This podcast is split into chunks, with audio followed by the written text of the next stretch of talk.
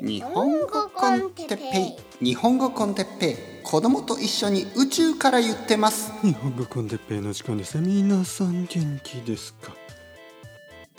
えー、今日は昨日の話の続きについてはいはいはい皆さん元気ですか？日本語コンテッペイの時間ですね。昨日の話とか言っても多分ほとんどの人は覚えてないですよね。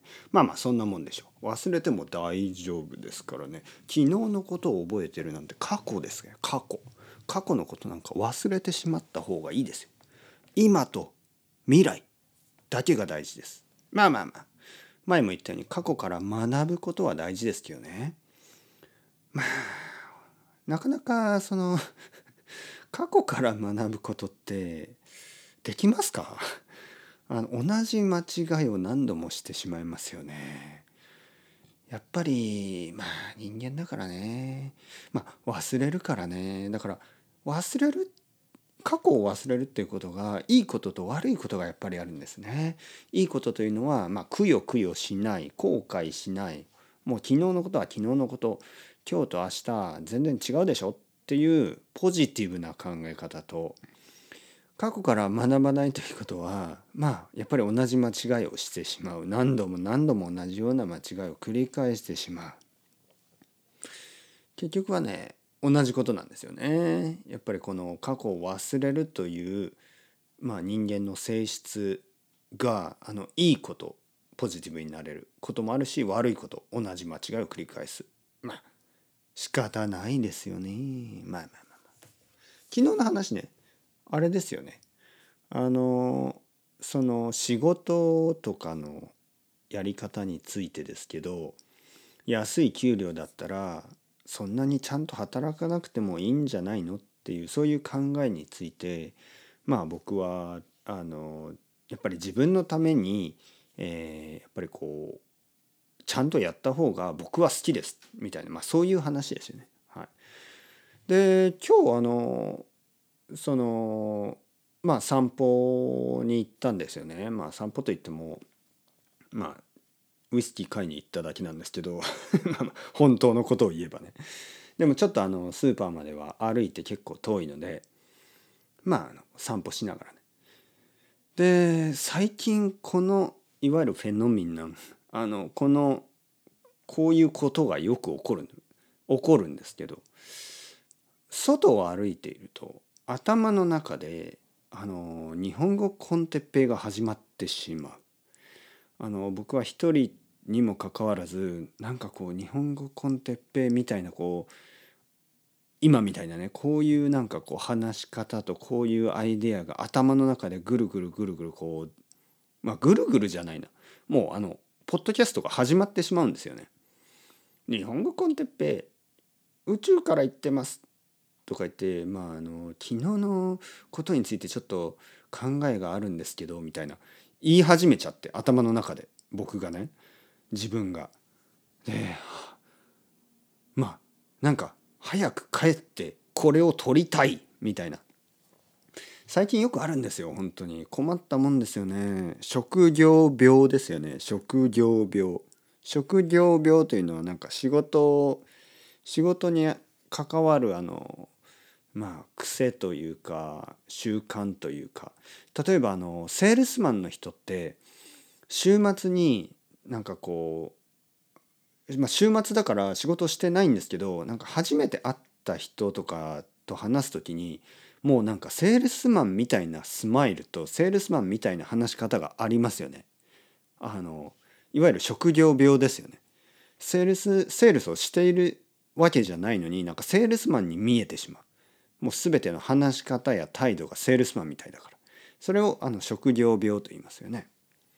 本当はそんなことしなくていいんですよ。オフだからね。にもかかわらずやっぱりこう仕事によってはいろいろそういう態度を仕事の態度を求められますよね。で休みの日とかにもそれが抜けないっていうことですよね。だから僕で言えば、まあ、ポッドキャストそしてまあ外を歩いてる時にねまあそんなことは考える必要ないんですけどいつもいつもなんか頭の中でポッドキャストが始まってしまうんですよ。でそういう時はあレコーディングしなきゃもったいないでしょ、ね、しかも結構面白いことが面白いこと言ったりしてねえこれ俺の頭の中だけじゃんみたいなレコーディングしなきゃダメでしょみたいな。で家に帰ってきてすぐに撮り始めるんですけど困ったことに撮るとちょっと違うんですよね。あれさっき話したことと ちょっと違うコンクルージョンになっちゃったけどまあいいかみたいな。はい、というわけで、まあ、日本語コンテッペイはまあ2,000ぐらいあるでしょ全部で。でも多分今まで頭の中でその倍ぐらい作ってるんでまあ多分4,000か5,000ぐらいはあるはずなんです。ただ皆さんはその半分ぐらいしか聞いてない。残り半分ぐらいは僕の頭の中で完結してますからね。はい、僕しか知らない。しかも僕ももちろん覚えてない。過去は覚えてない男ですから僕は全然覚えてません。というわけでミステリー誰も知らないポッドキャスト次から次に作られては消えてゆく。まあいいじゃないですか。儚いですけどね。はい。まあ昨日話したことの続きですけど続きというかそのまあいろいろ考えてたんですよね。なんかそういう思い出があるな。例えばこういうことがありましたよね。あのレンタルビデオで働いてた時にまあ一番最初ね一番最初あのまあ、ある人が辞めるから僕がその代わりに入ることになったんですね。でそのある人は先輩ですよねだから僕の先輩みたいな人で、えー、まあ1週間ぐらい一緒に仕事をしていろいろ教えてもらうんですけど、まあ、実は僕はほとんどそのレンタルビデオの仕組みを知っていて、まあ、その理由はもう3年か4年ぐらいお客としてね客としてそこに通ってたんでしかもそのレンタルビデオ屋の人も友達だったしもう全部分かってるんですよね何をすればいいか。でまあトレーニングというか まあただ話してるただあの先輩と話すだけなんですけどまあいろいろなんか映画の話とか音楽の話とか彼女の話とかしながらまあダラダラするんですけどまああのもちろん仕事もしなきゃいけないでしょ？掃除したりとかね。で例えば僕は掃除を始めたらあの先輩はね僕にこう言いましてね「あのそんなちゃんとやんなくていいよ」ちゃんとやんなくていいよ。で僕は「ああそうですか?」って言ったら「いや給料安いんだからちゃんとやんなくていいよ」みたいな。でやっぱりそういう経験がね思い出せばたくさんあるなと思ってでもね僕今でもねポッドキャストで言ってる言ってますよね何度も何度もあの掃除して綺麗になったら気持ちがいいでしょ。しかもそのレンタルビデオ屋は僕が好きなレンタルビデオ屋だったから、ね、客としても好きだったしその雰囲気も好きだったし綺麗にしたいんですよ。あのみんなが毎日来るしね。埃がない方がいいでしょ。だってそのパッケージに埃があったら嫌じゃないですか。だから綺麗にした方がいいでしょ。自分たちが好きな場所だからねいわゆる自分の部屋みたいなもんで自分の部屋だから綺麗な方がいいですよね。いやもちろんね人の家に行ってその家をきれいにしたい気持ちなんて全然ないんですけど少なくとも自分がいる場所は埃は少ない方がいいでしょ？なんか埃が多いと嫌ですよねゴホゴホってね。まあだから僕は掃除を続けたんですけど先輩はいつも言ってましたよね。てっぺい君給料安いんだからさ時給安いんだからそんなにちゃんとやんなくていいよみたいな 僕はね「えじゃあ時給高かったらちゃんとやるんですか?」って言ったら「まあそれはそうだよね」みたいなことを先輩は言ってましたけどああやっぱりそういうことなのねお金以外のことは考えないかなとその時から思ってましたよね。